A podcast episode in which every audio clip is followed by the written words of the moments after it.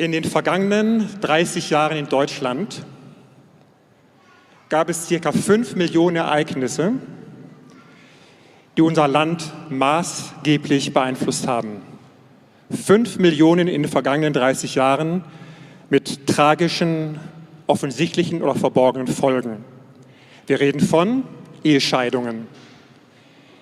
Jede Ehescheidung, jede dieser 5 Millionen Scheidungen betrifft Millionen von Männern, betrifft Millionen von Frauen, betrifft Millionen von Kindern, betrifft nachfolgende Generationen, die Spannungen, die Streitigkeiten, der offensichtliche oder subtile Zerfall, die Schädigungen in der Wirtschaft, ein Ehemann, der seit Jahren in Spannung mit seiner Frau lebt, arbeitet und die Spannung trägt er in sich, er trägt sie in sich bei seinem Wunsch, produktiv zu sein. Und er merkt die Begrenzung, er merkt die Ablenkung. Und so haben wir nicht nur einen persönlichen, emotionalen Schaden, sondern wir haben einen wirtschaftlichen Schaden.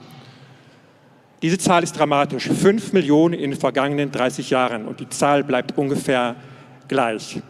Und wir müssen die Frage stellen, was steckt dahinter? Gibt es eine Idee? Gibt es ein Konzept? Gibt es eine Annäherung, wie kann Ehe geführt werden? Ist Ehe überhaupt noch gut und sinnvoll? Und wenn du ein Handy kaufst, ein Produkt, machst du den Deckel ab. Das Erste, was du siehst, ist die Bedienungsanleitung. Die Bedienungsanleitung eines Produktes bedeckt, überdeckt und beschützt das Produkt, damit du weißt, wie du mit dem Handy umgehen kannst. Und die Ehe ist in der Tat ein Produktgedanke Gottes, es gibt eine Idee Gottes zu der Ehe, damit sie nicht nur da ist, sondern im guten und besten Sinne des Wortes funktioniert und ihren Ertrag bringt. Die Bibel nennt diese Grundidee, diese Idee über eine Schaffung, über eine Erschaffung, nennt sie Wahrheit. Und die Wahrheit ist die Beschreibung dieser ursprünglichen Idee. Das heißt, es gibt eine Idee, einen Entwurf Gottes, den die Bibel Wahrheit nennt. Und die Gemeinde als Fundament der Wahrheit ist dazu da, die Wahrheiten über die erschaffenen Dinge und die Ehe zu tragen und nach außen zu tragen. Also wir stellen die Frage, was ist der originale Entwurf? Was ist die originale Idee zur Ehe? Wie Gott sie gedacht und tatsächlich geschaffen hat. Ich freue mich sehr, dass ich heute mit meiner lieben Frau Monika, die hier vorne sitzt und gleich dazukommen wird, ähm, euch das Wort bringen zu dürfen. Und wir werden tief hineintauchen zu diesem Grund der Wahrheit. Und wir fangen an mit dem Mann. Was ist ein Mann? Was ist ein Ehemann? Wir lesen in 1. Mose 1, 26, Gott sprach, lasst uns Menschen machen als unser Bild, uns ähnlich. Und der erste Punkt, für dich als Mann, für mich als Mann ist, du hast ein klares Selbstbild. Du hast ein klares Bild über dich selber. Das bedeutet, du weißt, dass du von Gott geschaffen bist. Du weißt, dass hinter deinem Leben, hinter deiner Existenz eine Intention und eine Absicht steht. Du weißt um deinen Ursprung und du weißt um deine Bedeutung. Allein mit dieser Erkenntnis würden viele Ehen gerettet werden. Der Psalm 139 sagt es so weit, wenn du dich als Mann betrachtest, und das gilt für die Frauen genauso, deine Seele erkennt sehr wohl, wie Gott dich geschaffen hat, in der ganzen Schönheit, in der Bedeutung, in der Bedeutung deines Lebens, in der Bedeutung deiner Lebenstage. Und Hebräischen steht ein Wort, das deine Seele in vollem Umfang erkennt. Du bist tatsächlich von Gott geschaffen mit einer Absicht, mit einer Intention. Und deine eigene Seele, deine Gefühlswelt, deine ganze Gedankenwelt soll das erfassen, verstehen, wer du bist und woher du kommst und wohin du gehst. Gott ähnlich bedeutet, du bist geschaffen, so ähnlich zu sein wie Gott in deinem Denken, in deinem Handeln, in dem, wie du Dinge anschaust, in dem, wie du Dinge entwickelst. Gott ähnlich bedeutet im Hebräischen funktionieren wie Gott. Das heißt, du bist dazu da als Mann, aus deiner Vorstellung heraus Dinge zu sehen und zu kreieren, Dinge, die es vorher noch nicht gab, in das Sichtbare hineinzubringen. Das ist dein Job. Das ist der Job von Mann und Frau. Gott hat Mann und Frau geschaffen, um diesen Planeten zu managen. Das ist unser Ding. Dafür sind wir da. Wir sind nicht für den Himmel geschaffen, wir sind geschaffen, um diese Erde, diese Schöpfung Gottes zu managen. Und der Gedanke von Gleichberechtigung und Gleichwertigkeit von Mann und Frau ist ein alter Hut. Er ist nicht nur ein alter Hut, sondern er ist ein originaler Hut, weil Gott von Anfang an diese Gleichberechtigung und Gleichwertigkeit in seine Schöpfung hineingelegt hat. So schnell kann man das Thema erledigen. Zweitens, du kennst als Mann nicht nur dein Bild über dich selbst, sondern du lebst in der Gegenwart Gottes. 1. Mose 2,15 Gott nahm den Menschen und setzte ihn in den Garten Eden. Eden bedeutet Wonne, eine offene Tür und Gegenwart. Du als Mann bist dazu da, in dieser geöffneten Tür zur Gegenwart Gottes, in dieser Wonne zu leben. Paradiesische Zustände, genau dafür bist du da.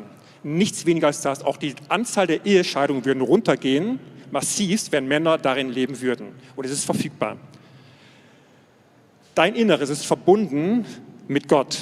Und mit dieser Verbundenheit bist du auf dieser Erde und handelst und managst und gestaltest. Dazu bist du da als Mann und auch als Ehemann. Wir haben uns im Thema nicht verlaufen. Wir sind voll dabei, den Kern eines Ehemannes zu ergründen. Und Dank sei Gott, wenn ein Mann so ist, wenn er eine Frau hat. Drittens, ein Mann arbeitet und er kultiviert seine Umgebung. Gott setzt den Mann in den Garten Eden, ihn zu bebauen. Dort steht Avat im Hebräischen und das bedeutet arbeiten, kultivieren, dienen und bebauen. Und das ist, was du tust. Arbeiten bedeutet nicht nur einfach einen Job zu haben, das ist eine enorme Verkürzung. Arbeiten bedeutet, insbesondere im Neuen Testament, aus dem eigenen Inneren heraus zu handeln, aus dem eigenen Inneren heraus Dinge zu schaffen, aus dem eigenen Inneren heraus, aus der eigenen Begabung Dinge hervorzubringen. Das bedeutet arbeiten. Und dann bist du als Mann in dieser von Gott gegebenen Schöpfungsverantwortung, dass du deine Begabung siehst. In dieser Begabung ist deine Verantwortung des Lebens definiert und dieser Verantwortung ist deine Vision und Sicht auf deine Zukunft definiert und daraus begründet sich, was du tun willst und was du tun wirst. Jede Frau braucht einen Mann, der weiß, wer er ist, was in ihm steckt und weiß, wohin die Reise geht. Das nenne ich, das ist Mannwerdung in der Gegenwart Gottes. Und wir sind alle dazu aufgerufen, ihr Herren, liebe Brüder, es geht um die Mannwerdung, um deine Mannwerdung, um meine Mannwerdung unter der Gegenwart Gottes. Kultivieren bedeutet, dass du alles in deiner Umgebung zum Besten entwickelst. Das bedeutet kultivieren. Du begießt es, du ziehst Unkraut, du entfernst Steine, du entfernst Wachstumshämmer, du ermutigst, du inspirierst dich selber, deine Frau, deine Kinder, deine Arbeitskollegen, wenn du in der Gemeinde bist, wenn du mit Menschen zusammen bist. Du bist ein Kultivierer. Du bringst das Beste aus, der, aus deiner Umgebung hervor ähm, unter deinen Händen. Um dich herum fängt alles an zu wachsen und zu blühen und zu gedauern, weil du ermutigst, weil du inspirierst, weil du eine Sicht für Dinge und Menschen, für deine Familie und alle anderen hast. Viertens, ein Mann bewahrt und beschützt seine Umgebung. Wir lesen, Gott setzt den Mann in den Garten Eden, ihn zu bebauen und zu bewahren. Das bedeutet, dass du deinen Verantwortungsbereich nicht nur entwickelst, sondern beschützt und bewahrst und hältst. Und Gott hat uns so geschaffen als Männer und ermutigt uns, dass du es nicht erlaubst, dass irgendetwas dich oder deine Frau oder deine Ehe oder deine Familie, dein Job, deine Beziehungen, deine Zeit, deine Zukunft beeinträchtigt oder schädelt. In dir muss ein großes Nein, das erlaube ich nicht vorhanden sein. Dass du sagst, das ist mein Terrain und wage es einer, das anzutasten. Das möchte der Herr von uns sehen. Er hat uns dazu befähigt und das macht total Spaß. Fünftens, fünftes, Fünfter Teil des Grundsettings für einen Mann. 1. Mose 2,16 und der Herr Gott gebot dem Menschen und sprach, das heißt, der Mann hat das Gebot Gottes bekommen. Ein Gebot ist die Struktur in dem Geschaffenen zu leben. Der Kern von Gebot bedeutet, ich habe das Geschaffene, wer du bist, wer deine Umgebung ist, was deine Zukunft ist, wer deine Familie ist, wer deine Frau ist, so verstanden, in dem, wie sie beschaffen sind und funktionieren, dass du die Gebote kennst und die Anweisungen, die Abläufe, dass du sie in deinem Inneren trägst, um sie dann zur Anwendung zu bringen. Das bedeutet, in den Geboten Gottes zu leben. Du als Mann bist der Erste, der dafür verantwortlich ist.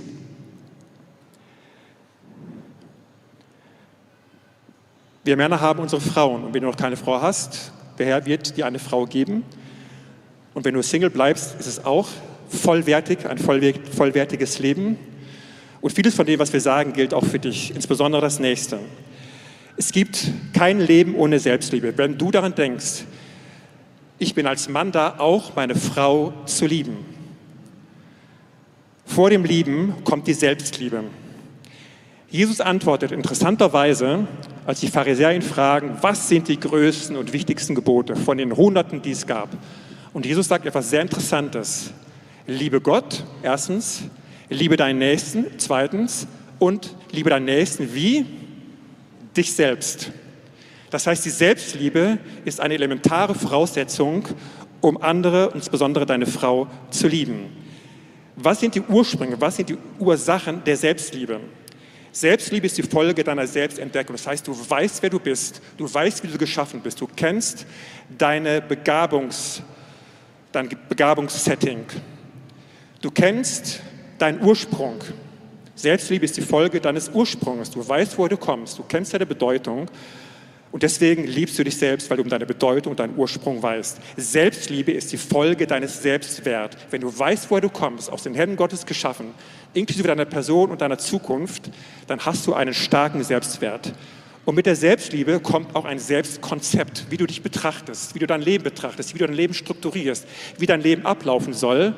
Du sollst nicht in einem Fremdkonzept leben, was sehr beliebt ist, sondern du hast ein eigenes Konzept, wie du dich siehst und wie du, liebst, äh, wie du lebst. Die Folgen von Selbstliebe, das gilt für uns alle, Männer und Frauen, jung und alt, ist Selbstvertrauen, Selbstrespekt. Ich schätze mich selber wert, mein Körper, meine Zeit, meine Familie, die Dinge, die ich besitze, das, was ich tun möchte, meine Planungen, meine Ideen, meine Gedanken. Dritter Punkt, Selbstsicherheit. Sicher in Gott hat zur Folge, dass du dich selbst sicher fühlst. Das merkst du in deinem Inneren. Du weißt, dass du angebunden bist an deinen Schöpfer und das macht dich so selbstsicher, mit einer Demut und total frei von Arroganz, dass du weißt, wer du bist und was in dir steckt und welche Bedeutung du hast und was du anzubieten hast. Durchsetzungsfähigkeit ist nicht das harte Durchdrücken von Dingen, sondern du weißt, wer du bist und weißt, was du zu geben hast. Und das, was du zu geben hast, kommt von Gott. Und deswegen wird das, was du gibst, sich in jedem Fall durchsetzen in deiner Umgebung. Das ist die göttliche Variante von Durchsetzungsfähigkeit. Selbstmotivation, weil du weißt, wer du bist und wohin deine Reise geht, kannst du aus deinem eigenen Innern heraus motiviert handeln. Du brauchst keine Fremdmotivation. Wenn du eine Person bist, und denkst von dir, das kann ich nicht, woher soll es kommen? Ich brauche viel Impulse von außen, bis ich mal aus den Pötten komme. Der Geist möchte dich verändern, dass du weißt, wer du bist und dann deinen Weg siehst und von da heraus motiviert bist. Sich selbst geben. Du bist dann in der Lage, dich zu geben, hinzugeben, zu opfern für deine Frau, für deine Familie, für das, wozu du beauftragt bist. Dazu gehört die Selbstbejahung, die Selbstvergebung und auch die Selbstinvestition. Wenn du deinen Wert kennst, investierst du in dich. Du liest, du bildest dich weiter, du beobachtest dich, du beobachtest dein Verhalten, du beobachtest, wie du mit deiner Zeit umgehst und du siehst nach Möglichkeiten, dass du dich selber entwickelst. Es gibt zwei Pervertierungen von Selbstliebe. Die erste ist Egoismus. Ich denke nur an mich, ich handle nur für mich, ich handle nur wegen mir, bis hin zum Narzissmus, und die andere Seite der Pervertierung von Selbstliebe ist, ich bin so abhängig von anderen, von deren Sicht und Bild und Meinung, dass es bis hin zu einem dependenten Verhalten gehen kann. Und das ist sehr schädlich. Beides ist sehr schädlich. Und Gott möchte uns dahin entwickeln, dass wir das Original der Selbstliebe erleben. Von meiner Vergangenheit kann ich sagen, ich bin so aufgewachsen, dass es harte emotionale Strafen gab bei Fehlern und die Folge war, dass ich mich so weggeduckt habe, vor allem was zu sagen und zu tun ist, dass mein Leben wirklich gravierend Schaden genommen hat ich habe darunter gelitten, meine Frau hat darunter gelitten. Es hat eine Weile gedauert, bis dieses Bild, diese Anbindung an meinen Gott mich wieder zurückgebracht hat zu dem, wozu ich eigentlich als Mensch gedacht war. Jesus macht uns vor, wie wir unsere Frauen lieben. Jesus hat eine heiße Braut. Ihr Name ist Ekklesia, das ist das griechische Wort für Gemeinde. Jesus hat sein Mädchen, seine Ekklesia. Und wir lesen, wie Jesus sie behandelt. Ihr Männer liebt eure Frauen, Epheser 5, 25 bis 27, wie auch der Christus die Gemeinde geliebt hat und sich selbst für sie hingegeben hat, sie zu heiligen, sie reinigen durch das Wasserbad im Wort, damit er die Gemeinde sich selbst verherrlicht darstellte, die nicht Flecken oder Runzeln oder etwas dergleichen hat, sondern dass sie heilig und tadellos ist. Das machen wir genauso wie Jesus mit seiner Braut mit unseren Frauen. Wir geben uns tatsächlich für sie hin. Nicht nur theoretisch, sondern faktisch. Wir opfern Dinge, wir geben Zeit, wir geben Aufmerksamkeit, wir schützen, wir unterstützen. Da merken wir auch Männer, dass wir tatsächlich etwas investieren. Du brauchst dich nicht vor ein Auto werfen, das ist nicht gemeint, aber du kannst und sollst dich investieren. Zweiter Punkt. Wasserbad des Wortes. Ich habe mal so gesagt, lass deiner Frau ein Schaumbad ein. Was hat das mit Ehe zu tun? Du als Mann bist dafür verantwortlich, das Wort der Wahrheit und das Geist, das Wasser, das Wasser des Geistes in deiner Ehe da ist. Und dass deine Frau bei dir merkt, es ist so viel Wahrheit da und so viel Leben und so viel Reinigung, dass kein Raum mehr für Sorge oder für Druck oder für Angst oder für Zukunftsangst, sondern deine Frau merkt, dass sie bei dir sicher ist, weil du selber eine Person bist, die mit Wort lebt und mit Geist lebt. Und wenn sie zu dir kommt, egal was los ist, wenn Krisen da sind, wenn harte Krisen da sind, dass du ein sicherer Ort bist, wo Wohltuendes da ist, wo, es auf, wo Aufbauendes da ist, wo etwas Reinigendes da ist.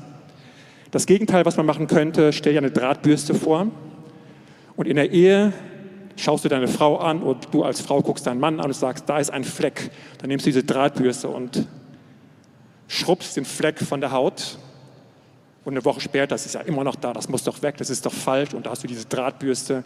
Diese Drahtbürste steht für die gegenseitige Anforderung, die wir in der Ehe stellen könnten, dass Dinge sich verändern sollen. Das möchte der Heilige Geist nicht. Und es gibt viele Ehen, die darunter leiden, dass wir einander versuchen zu reinigen mit sehr harten, ätzenden Materialien. Wir sagen das Richtige, aber wir schürfen die Haut auf und wir haben nicht nur den Fleck, sondern wir haben zusätzlich eine aufgeschürfte, entzündete Seelenhaut und das macht viele Ehen kaputt. Ein Großteil der Scheidungen, die wir haben, steht und fällt an dieser Stelle. Das ist einer der Punkte für heute Morgen, dass der Geist Gottes, die Gnade Gottes, dich als Mann, und dafür bist du verantwortlich, nicht die Frau, diese Atmosphäre zu Hause schaffst, dass Geist da ist, dass Liebe da ist, dass Sanftmut da ist und dass unter der Sanftmut weit ist, auch Dinge zu besprechen und zu klären. Haupt sein ist tough.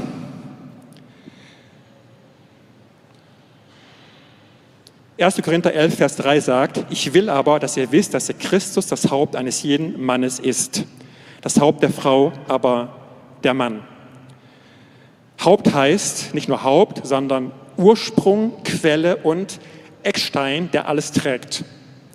Das ist unser Job, ihr lieben Männer, dass du der Eckstein bist für dich für deine Ehe, für deine Familie und da kann was draufgepackt werden an Aufgaben, an Zukunft, aber auch an Krisen. Manchmal häufen sich Krisen, Krankheitskrise, Finanzkrise, emotionale Krise, manchmal in einem selben Zeitfenster. So was gibt es. Wir sollen damit rechnen, auch gerade als Männer. Der Sturm wird kommen, definitiv. Viele Bedrängnisse werden kommen, definitiv. Das ist die Verheißung, die wir in Apostelgeschichte lesen. Und du bist dazu da, aus diesen Bedrängnissen für dich und deine Ehe Zukunft, Erweiterung eurer Verantwortungsbereiche zu schaffen. Das ist der einzige Sinn von Krisen. Die Krise, in der du jetzt vielleicht steckst oder später stecken wirst, ist dazu da, dass du ermannst und erstarkst auf eine Weise, die du vorher nicht drauf hattest und dann das ganze Ding nimmst und trägst und durchbringst. Das ist unser Job. Jawohl, da kann man klatschen. Es gibt einen sehr interessanten Zusammenhang zwischen Dienen und Führen. Das ist auch eins meiner Herzstücke, auch wenn ich selber lebe und eine Ehe führe oder eine Familie geführt habe und zum Teil noch führe, die Kinder sind erwachsen. Dienen begründet Führen. Und der Ort des Dienens ist der Ort der Führung. Wenn ich Urlaubsreisen für meine Familie geplant habe, habe ich das Ferienhaus ausgesucht, mit einer gewissen Mitbestimmung natürlich, habe ich gearbeitet, um das Geld zu verdienen, habe ich mich um das Auto gekümmert, habe ich dafür gesorgt, dass alles fit ist, habe ich die Fähre gebucht, um nach Skandinavien zu kommen. Also alles vorbereitende, dienende Aufgaben.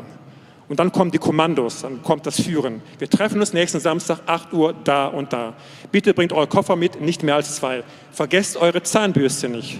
Vergesst euer Handykabel nicht. Vergesst nicht euren Personalausweis, sonst könnt ihr bei der Fährenüberfahrt nicht mitfahren. Das heißt, Vorbereitendes Dienen, Aufopfern beinhaltet Führung. Das heißt, diese beiden Dinge von Führen und Dienen sind eine Einheit. So macht Jesus das mit deiner Gemeinde. Er hat sich hingegeben, er hat das Leben erlöst von dir und hat eine Zukunft geschaffen mit vorbereiteten Werken, hat sich geopfert, um dieses für dich zu erschaffen. Und darin steht und sagt, da bitteschön geht's lang. Das ist Herz von, das Herzstück von Führung. Man müsste ja eigentlich so ein Management-Seminar einführen, weil das sozusagen das Herzstück ist, was Unternehmen nach vorne bringt. Der Ursprung von Heldentum, der Ursprung von Heldentum, was wir Männer häufig so lieben, etwas zu schaffen und aufzubauen und zu retten nach vorne zu bringen und auch dabei uns selber hineinzugeben, steckt nicht in den mittelalterlichen Rittersagen, sondern steckt in dem, wie Gott uns geschaffen hat. Das möchte jeder Mann. Ich möchte uns auffordern und ermutigen, dass wir die Verantwortung, die wir haben, nicht nur für uns, sondern wenn wir diesen gesellschaftlichen Blick haben, was wir eigentlich alles tragen durch unsere Ehen. Wir könnten Hunderttausende von Scheidungen und Schicksalsschlägen und wirtschaftlichen Schäden verhindern. Das ist die Tragweite, über die wir heute Morgen sprechen.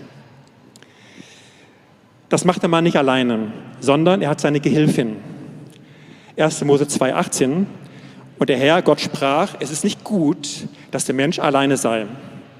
Ich will ihm eine Hilfe machen, die ihm entspricht. Das hebräische Wort ist ein ganz, ganz starkes Wort. Hilfe heißt nicht Geschirr abwaschen, Büro machen, Post sortieren. Hilfe heißt, ist eine Hilfe Gottes, wie er selber sich als Hilfe versteht. Im Alten Testament lesen wir häufig dieses hebräische Wort Ezer, dass Gott Menschen und am Volk zur Hilfe kommt. Das heißt, es ist eine Hilfe, die existenziell erforderlich ist. Und das ist meine liebe Gehilfin, noch nicht. Man, merkt so gewisse Dynamiken. Das ist meine liebe Gehilfin, die für mich erforderlich ist, damit ich als Mensch, als Mann meine Aufgaben unsere Aufgaben nicht nur bewältigen, sondern wirklich mit einem positiven Geist und verantwortlich gestalten und führen kann. Ich habe den letzten Satz, die Hilfe und die Ergänzung und die Vervollständigung, die ein Ehemann durch seine Ehefrau erfährt, sind wesentlich für unsere Lebensaufträge, die wir beide haben.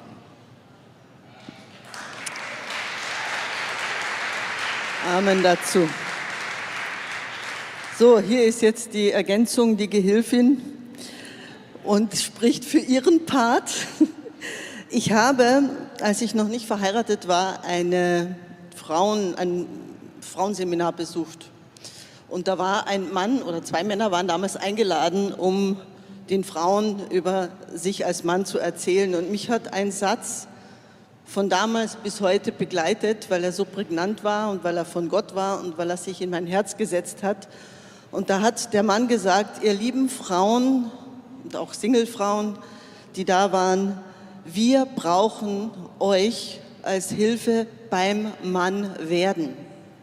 Also dieser ganze Weg, den Martin jetzt auch beschrieben hat, alles das, Männer werden nicht so geboren, auch Männer dürfen sich da hineinentwickeln und wir dürfen sie dabei unterstützen und das braucht auch manchmal einen langen Atem, das braucht auch manchmal gewisse Dinge und so ein paar Sachen, die mir wichtig geworden sind in dem oder auch notwendig waren in unserer Ehe, möchte ich euch ein bisschen vorlegen und euch ermutigen. Wir hatten sehr lange in der Vergangenheit so ein Bild davon, dass eine Frau, so noch biblisch ein Vorbild, dem Mann dann eine Gehilfin ist, wenn sie sich untergeordnet zu Hause befindet und die Kinder versorgt und den Haushalt macht. Das hat so nie gestimmt. Ich weiß nicht, woher dieses Bild kommt oder auch die Zeit, wo so gelebt wurde, aber biblisch ist es eigentlich nicht. Wenn ihr, und dazu möchte ich euch auch ermutigen, zu Hause, Männer wie Frauen, mal Sprüche 31 ab Vers 10 lest, dann seht ihr, was die Frau damals alles geleistet hat. Ich werde nicht den ganzen Vers lesen, weil er viel zu lang ist und auch da gar nicht raufgepasst hätte. Ich fasse ihn zusammen, aber bitte lest ihn nach. In Sprüche 31, schon im Alten Testament, ist die Frau eine Person, die ihren Mann liebt. Alle Tage, nur Gutes. Sie ist wertvoll, sie ist fleißig, sie ist barmherzig, sie ist freundlich und immer fröhlich. Also sie hat einfach einen traumhaften, makellosen Charakter. Wie wir alle, oder? Ihr Mann kann sich auf sie verlassen, er ist stolz auf sie, sie erweist ihm Gutes alles Tages, alle Tage, steht früh auf, sorgt für ihre Familie, hat ein gutes Verhältnis zu ihren Kindern, die Söhne sind stolz auf sie, behält die Vorgänge im Haus vor Augen und arbeitet bis tief in die Nacht. Also sie ist der Teil, der sich dann wohl festgesetzt hat über die Jahrhunderte, Hausfrau, Ehefrau und Mutter. Aber wenn man Sprüche 31 genau durchliest, sie erzielt auch Gewinn durch ihre Hände Arbeit. Aus der Ferne bringt sie Brot herbei, steht da, wo auch immer sie ihre Dienstreisen hingemacht hat. Und sie betreibt Handel, also sie ist berufstätig und sie ist darin sehr erfolgreich. So, ich weiß nicht, wie das über die Jahrhunderte darauf reduziert werden konnte, dass die Frau nur zu Hause ist. Im Grunde unterscheidet sich die Frau im Alten Testament nicht wirklich von der Frau in unserer heutigen Gesellschaft. Auch wir wollen für unsere Familie sorgen. Wir wollen ein gemütliches Heim schaffen. Wir wollen, dürfen, können arbeiten gehen und Gewinn erzielen und erfolgreich sein. Das ganze Setting fordert uns auf der anderen Seite aber oft so heraus und kostet uns so viel Kraft, dass es uns manchmal erschöpfen lässt, bis hin an den Rand oder sogar hinein in ein Burnout bringt, weil wir das alles sehr gut machen wollen. Wie hat denn die Frau in Sprüche 31 das geschafft? Es gibt in Sprüche 31, 17 und in 31b eigentlich den existenziellen Satz, der die Kraft gibt, so ein Leben zu führen. Sie gürtete ihre Lenden mit Kraft und stärkt ihre Arme. Sie ist eine Frau, die den Herrn fürchtet. Sie lebt also eine eigene, lebendige Beziehung zu Gott, um Kraft zu haben, dieses Leben zu leben. Auch wir brauchen heute die Hilfe Gottes, um das Ganze unter einen Hut zu bringen, was man quasi von sich selbst oder vielleicht auch andere von uns als Frau und Ehefrau erwarten. Wichtig dabei ist, dass das nicht der Mann für dich übernehmen kann, auch wenn er, wie Martin erzählt hat, zu Hause auch ein, ein Priestertum schafft, eine Gegenwart Gottes da ist, wenn er führt und leitet, sind wir als Ehefrauen nicht diejenigen, die dann sozusagen den Hut an der Stelle abgeben und sagen, so mein Mann macht das Ganze und ich klinge mich ein. Wir haben unsere gemeinsamen Gebetszeiten und das reicht. Wenn es diese gemeinsamen Gebetszeiten gibt, die gibt es auch nicht in jeder Ehe. Ähm, der Mann kann das, was du für dein Leben, für deinen alltäglichen Tagesablauf brauchst, nicht für dich übernehmen und nicht vom Himmel holen. Das kannst nur du in deiner Beziehung zu Gott es ist wirklich wichtig, dass wir unsere Eigenverantwortung, die wir als Ehefrau und Frau haben, nicht an den Ehemann abgeben und unsere persönliche Beziehung zu Gott weiter pflegen, unabhängig davon, wie die gemeinsame persönliche zu Gott zu Hause aussieht, um Stärke und Kraft zu empfangen. Ein weiterer wichtiger Punkt, wo man wirklich immer wieder auch beobachten kann, wie der häufig auf der Strecke bleibt, ist, äh, wir haben von Martin gehört, dass der Mann aufgefordert ist, seine Frau zu lieben. Egal, ob sie liebevoll ist den ganzen Tag oder nicht. Aber die Frau ist auch aufgefordert in Epheser 5, 32b, dass sie Ehrfurcht vor dem Mann hat. Jetzt ist Ehrfurcht so ein unglaublich kompliziertes altes Wort. Ich übersetze das für mich immer mit Respekt. Die Frau aber habe Respekt vor dem Mann. Erfahrungsgemäß bleibt nämlich der Respekt immer dann auf der Strecke, wenn der Mann die Bedürfnisse der Frau nicht so sieht, wie die Frau das braucht oder sie auch tatsächlich nicht sieht, weil er noch auf dem Weg zum Mannwerden ist oder wenn die Frau tatsächliche Schwächen beim Mann erleben sollte. Also wenn der Mann noch nicht das volle Bild lebt, was wir von Martin gehört haben. Und an der Stelle dann manchmal auch selber aktiv wird oder auch selber wirklich gut sind. Wir sind fähig. Eigentlich brauchen wir die Männer gar nicht mehr in unserer heutigen Zeit. Das ist ein Scherz. Aber manchmal, also ich habe mehr als einmal den Satz gehört, Mann, ich muss echt alles selber machen. Ich weiß nicht, ob den jemand kennt von euch, ich hoffe nicht.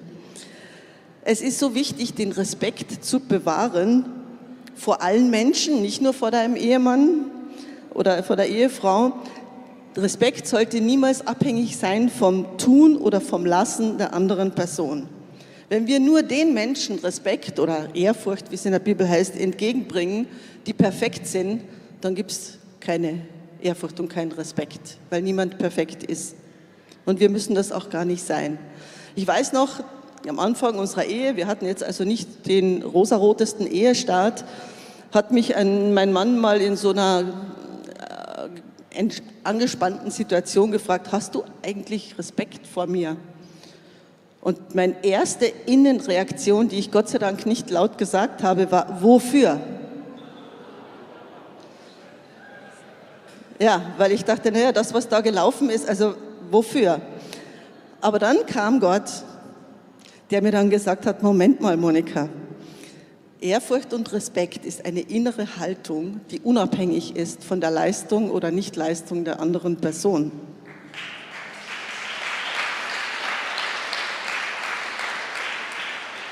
Jesus hat uns auch angenommen, so wie wir sind oder waren, als wir noch Sünder waren und vielleicht heute noch sind zum Teil. Und nicht erst nachdem wir uns perfektioniert haben, auch wenn wir von Sünde reingewaschen sind. Besonders das Bedürfnis der Frau, hatten wir ja auch in den vorherigen Sonntagen schon dort und da gehört, das Bedürfnis der Frau nach Sicherheit führt manchmal dazu, dass sie wirklich anfängt für sich selbst zu sorgen, in den Bereichen, in denen der Ehemann gefühlt oder tatsächlich, da müsste man dann immer im Einzelfall hinschauen, wie ich in meinem Berufsleben äh, das manchmal so sagen muss, gefühlt oder tatsächlich die Sicherheit nicht geben kann und die Bedürfnisse nicht erfüllen kann. Wenn ich als Ehefrau mich selber sichere, die Dinge selber mache, die mein Mann nicht macht oder nicht schnell genug macht oder anders macht, ähm, das Vertrauen zum Mann dann auch ein Stück weit verliere, dann besteht die Gefahr, dass ich mit der Zeit immer härter werde und ein verhärtetes Herz, wenn man mal so einen kleinen Nebenschlenker machen will, ins Schlafzimmer, ist schwierig, wenn man sich dann hingibt, wenn das Herz hart ist. Also es spießt sich ein bisschen. Nur falls da jemand sich Fragen stellt.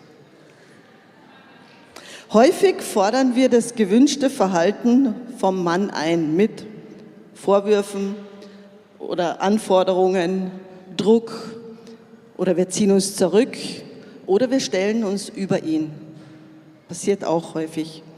Manchmal nur in den Stellen, wo der Mann das noch nicht so in dieser vollen Blüte lebt, manchmal wirklich über die Person. Und manchmal machen wir das ganz klug mit entsprechenden Bibelstellen. So, aber die Bibel sagt doch, du musst. Und die Bibel sagt doch, du sollst. Und die Bibel sagt doch, du solltest mir das und das und mich lieben und so weiter.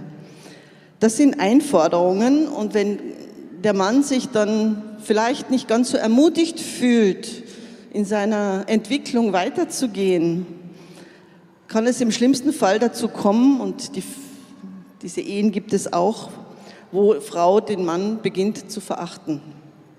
Es ist wirklich schwer möglich, jemanden zu lieben, den man nicht respektieren kann und den man verachtet. Das schließt einander aus. Gerade in unserer heutigen Zeit sind wir Frauen nicht mehr finanziell abhängig, so wie früher. Man, die Frau im Alten Testament hat wirklich gearbeitet. Ob sie damals so frei über ihr Geld verfügen konnte, weiß ich nicht. Aber wir sind heute, wie ich vorhin schon angedeutet habe, rein theoretisch nicht mehr von der Versorgung des Mannes per se abhängig. Wir sind studiert, wir haben einen Beruf, wir können arbeiten gehen. Manchmal müssen wir es nicht, aber wir können.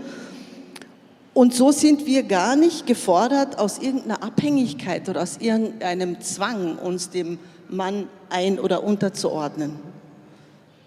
Wir haben die einmalige Chance heutzutage, dass wir das freiwillig machen können, um dem Mann dabei zu helfen, in das hineinzukommen, wo er reinkommen soll. Als ich das Ganze jetzt gehört habe von Martin, Respekt, ganz schöne Anforderung.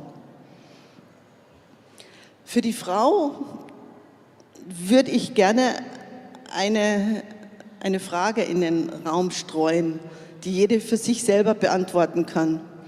Gibt es Bereiche, wo du deinem Mann nicht vertraust oder ihm nicht vertrauen kannst, weil? Gibt es Bereiche, wo du deinem Mann immer wieder Vorwürfe machst? Entweder ausgesprochen, manchmal auch nur im Herzen und welche Bereiche sind es, wo du selbst für Sicherheit sorgst und dem Mann gar keinen Raum mehr gibst, es zu versuchen? Das sind wichtige Fragen der Selbstreflexion, kann man das nennen, die man manchmal hilfreich erleben kann an der Stelle, wo man dann mit Gott an den Punkt kommt und sagt, okay, vielleicht liegt die Problematik doch eher bei mir, die wir jetzt gerade in der Ehe haben. Ich sage das, weil ich das genauso erlebt habe. Ich habe ganz lange am Anfang unserer Ehe gedacht, weil mein Mann, weil mein Mann. Und Gott hat mich genau an diesen Punkt geführt, wo ich gemerkt habe, oh, es liegt an mir. Also es ist wirklich gut, manchmal den Herrn, es gibt so eine schöne Stelle in den Sprüchen, zu fragen, wo ist ein Weg der Mühsal bei mir? Meistens merken wir die Mühsal immer nur beim Gegenüber.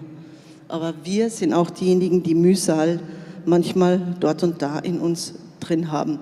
Wir vergessen aber auch manchmal über die Wachstumspotenziale, die der Mann noch hat, unsere eigenen Wachstumspotenziale, unsere eigenen Schwächen. Besonders dann, wenn wir dann wirklich gut für uns selber sorgen könnten und uns stark fühlen. Ich weiß nicht, in wie vielen, wir haben in den letzten 25 Jahren wirklich viele Ehe- und äh, Beziehungsberatungen gehabt, haben junge Menschen in die Ehe hineinbegleiten dürfen. Ich weiß nicht, wie oft ich den Satz gehört habe, meine Güte, das ganze Problem wäre weg, wenn mein Mann das verändern würde, so nicht wäre das, das. Wie glücklich wäre ich, wenn das endlich.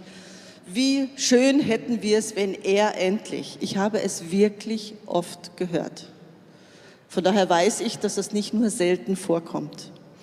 Ich möchte uns Ehefrauen, auch die Ehemänner, ermutigen, einander Freiheit zu geben für die eigene persönliche Entwicklung. Gnade zu geben für die Dinge, die noch nicht so sind, wie sie sein sollen oder wie sie optimal werden. Freiraum, sich mit Gottes Hilfe zu verändern und zu wachsen, ohne dieser, dieser Wust von Anforderungen, von Anklagen oder Druck. Martin hat es schon erwähnt und ich habe vorhin in der Anbetung einen ganz merkwürdigen Moment gehabt. Wir haben Gott unser Lied dargebracht, reiner Klang, ein wunderschönes Anbetungslied für den Herrn. Und plötzlich für Sekunden hat sich zwischendrin ein Stimmengemurmel von Vorwürfen hineingeflochten. Und das war so beides da, die Harmonie und die Disharmonie. Und ich habe gespürt, wie Gott sagt, es sind auch heute hier Vorwürfe und Anforderungen, die Gott wo Gott uns einlädt, sie wirklich abzugeben, um Freiraum zu schaffen innerhalb eurer Ehebeziehung. Auch wenn es manchmal Zeit braucht oder sogar sehr viel Zeit. Oder auch wenn sich es manchmal nie verändert. In einem Ehevorbereitungskurs, den wir gemacht haben, das war so eine Plenumsveranstaltung mit mehreren, hat mich eine junge Frau gefragt, die kurz davor stand, sich zu verloben, ähm, Monika, also wie schnell geht das dann, wenn man verheiratet ist, dass sich Bereiche verändern beim Mann? Es war eine ernst gemeinte Frage. Ich habe gemerkt, dass es der jungen Frau auch nicht wirklich gut geht. Und sie hat dann gesagt, ich habe zu ihr gesagt, wenn du in diese Ehe gehst, geh bitte mit Gott so in diese Ehe hinein, dass du Ja sagen kannst, auch wenn sich dein Partner niemals verändern sollte. Ich habe damals Ja gesagt, sie hat Nein gesagt. Die Ehe kam nicht zustande. In 1. Korinther 13, 7 gibt es einen Vers das, oder einen Teilvers, wo es heißt, die Liebe erträgt alles.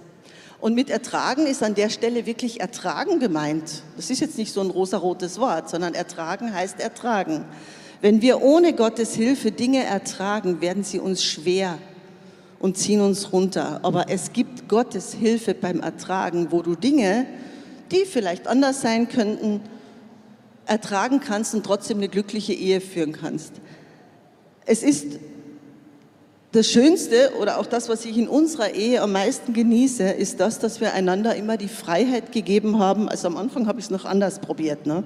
aber als ich es dann verstanden habe, habe ich mein Mann war vorher dran, einander die Freiheit zu geben und auch die Zeit zur persönlichen Entwicklung und Veränderung in das hineinzukommen, was Mann sein soll und was Frau sein soll. Das ergibt eine Freiheit, ohne zu pushen und ohne Anforderungen und mit ganz viel Liebe Gottes.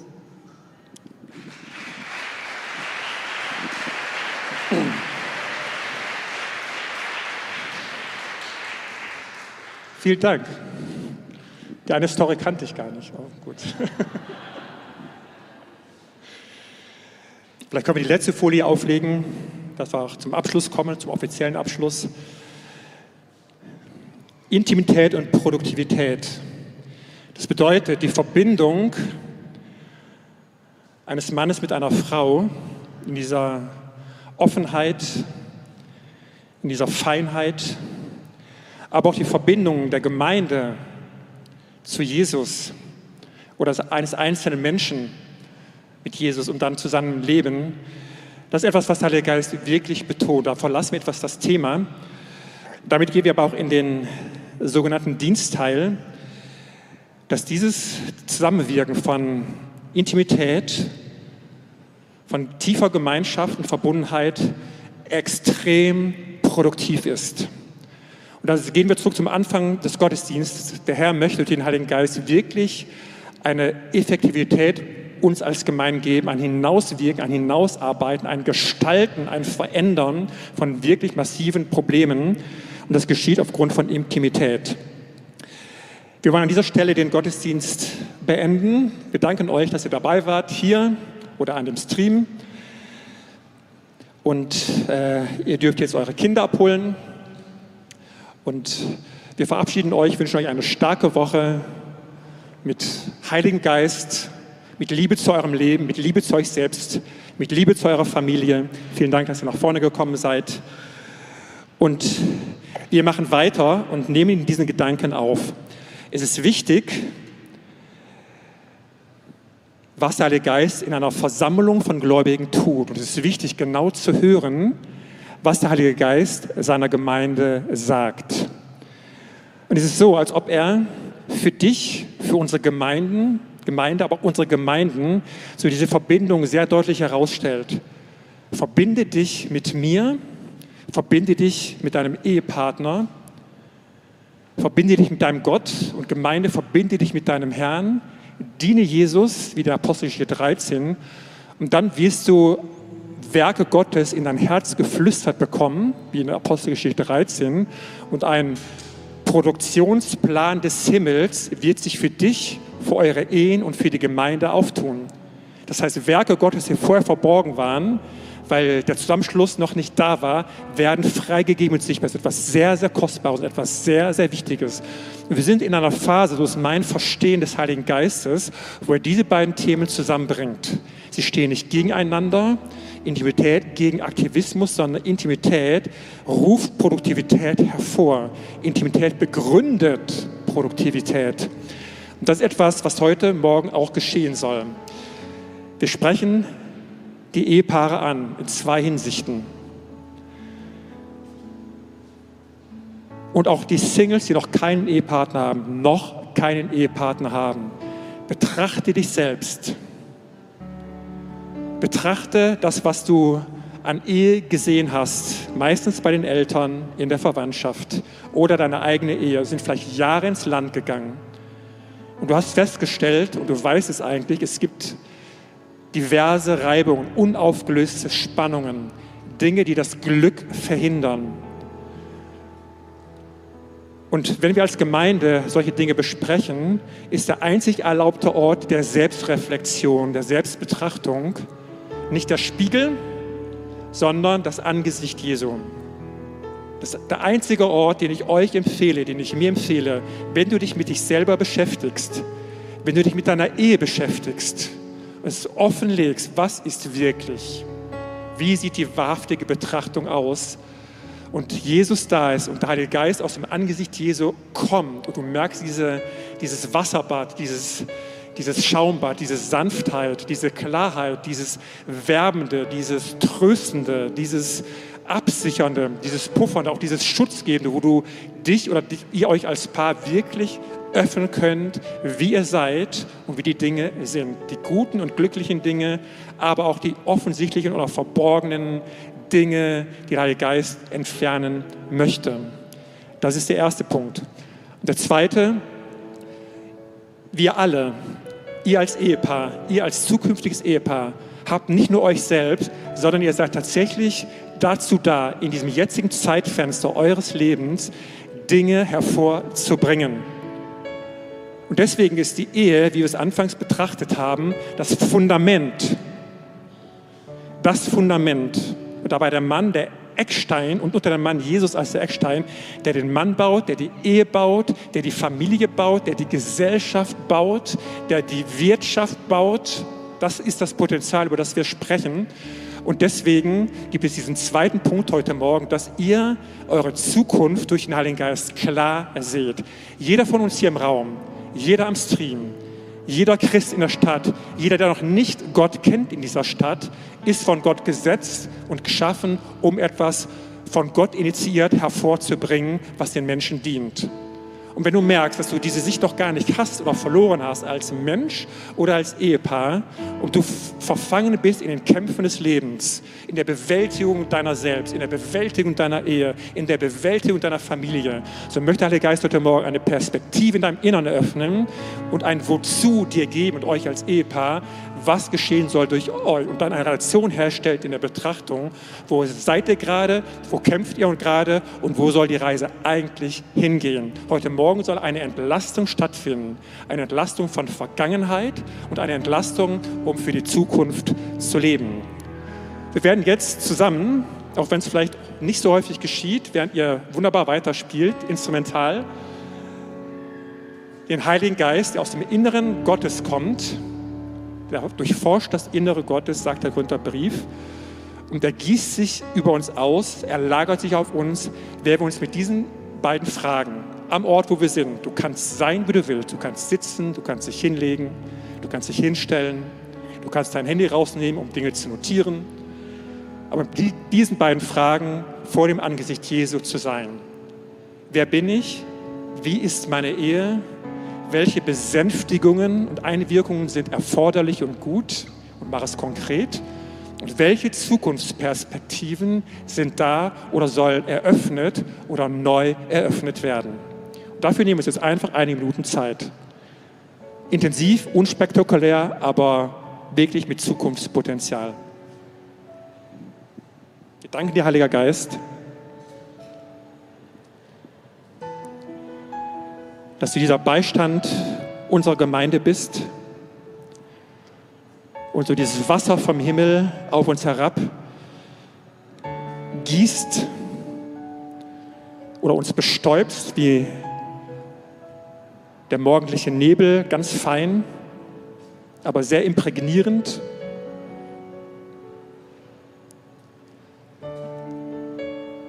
Und wir legen dir da unser Inneres auch das Innere unserer Ehen.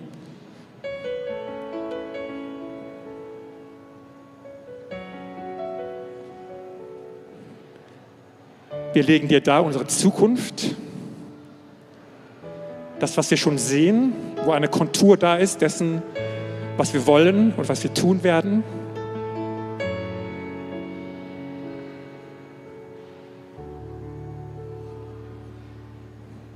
Und ein Punkt ist, wenn du die Ehe deiner Eltern betrachtet hast oder deine eigene Ehe, du siehst tatsächlich diese Vorwürfe, wie sie eingewoben sind in das Seelenband der Beziehung bis hin zum offensichtlichen Streit oder Zerfall oder gar Scheidung.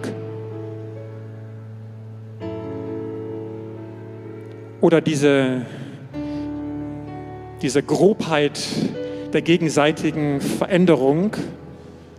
Und du hast deinen Partner versucht zu reinigen und zu säubern, hast diese Drahtbürste genommen und immer wieder dieselbe Stelle, Monat auf Monat, Jahr auf Jahr an die Stelle gesetzt und geschrubbt Das tauscht Heilige Geist aus durch Gnade. Und das, was wir tun sollen und sein sollen, kommt direkt vom Himmel. Es ist kein Moralkatalog, über den wir sprechen, sondern alles kommt vom Himmel durch den Heiligen Geist. Das ist das Evangelium, das ist die gute Botschaft. Es wird vom Heiligen Geist dir gegeben. Und heute Morgen eine große Portion der Besänftigung, der Begnadigung, der Befähigung und auch der Zurüstung sind einige Frauen hier, die merken diesen Vorwurf, diese Ohnmacht in sich in Anbetracht der Schwierigkeiten, die in der Ehe vorhanden sind. Und es steht so in dir auf, dieses, aber ich habe doch ein Recht darauf.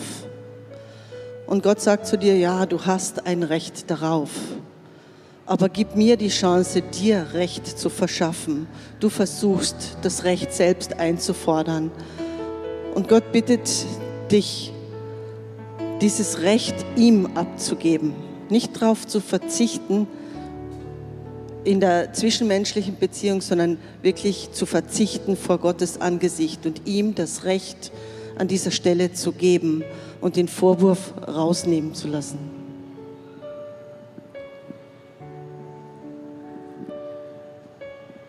Der Heilige Geist spricht auch auf andere Art und Weise, was wir Prophetie oder Weissagung nennen.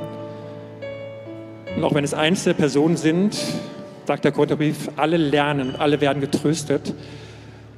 Der Vorbereitung habe ich euch gesehen, Viola und Manfred. Ihr könnt gerne am Platz sitzen bleiben. Der Heilige Geist sagt euch, er hat die lange Wegstrecke gesehen. Er hat die Jahre gesehen er hat die Jahre gesehen des Zusammenbleibens, er hat die Jahre gesehen des Ringens, er hat die Jahre gesehen des Standhaltens, er hat die Jahre gesehen des Vorwärtsgehen, des Vorwärtsgehens, des an Grenzen kommens, des Wiederaufstehens. Er hat gesehen lange Phasen von Suchen und Fragen, wohin ihr geht. Und der Heilige Geist sagt, diese Phase geht jetzt zu Ende. Es wendet sich in kurzer Zeit die Ausrichtung eures gesamten Lebens. Das betrifft euer Inneres, das betrifft die Praxis eures Daseins, das betrifft eure körperliche Befindlichkeit, weil der Geist kommt auf euch und stärkt euch und befestigt eure Seele. Die Seele eurer Ehe, er befestigt eure Körper, er schenkt Heilungen, weil das, was er mit euch vorhat, hat er lange vorbereitet und er sagt, ihr habt euch nicht vertan, es ist keine verlorene Phase da. Und es wird jetzt aus einer Phase des Wachsens und Reifens eine starke Phase der Fruchtbarkeit hervorbringen. Es ist ein Brutkasten jetzt da für euch, wo ihr euch zusammensetzt mit dem Heiligen Geist und Dinge neu sortiert, formuliert, aufschreibt, setzt, Ziele setzt, Dinge beendet, Dinge faktisch in eurem Alltag beendet, Dinge neu sortiert, um Freiraum zu schaffen für das, was Gott in euch und durch euch tun möchte. Und heute Morgen sagen dieser initiale Punkt und Knopf, wo dieses in Gang kommt für euch beide. In Jesu Namen sagen wir, seid gesegnet mit einem Einstieg, in einem Einstieg in eine Lebensaufgabe, die so vorher noch nicht da war. Eine Effektivität, die vorher noch nicht da war. Und für dich, Manfred, ist so eine Art von Befähigung und Befestigung vom Heiligen Geist, dass du wirklich merkst, es kommt etwas von außen, was nicht von dir ist. Ein, eine Stärke und ein Mut und eine Entschlossenheit, die du von dir bisher noch nicht gekannt hast. Es ist, wie du etwas abschüttelst mit einem Mal und du wirst frei sein für dich und für deine Frau.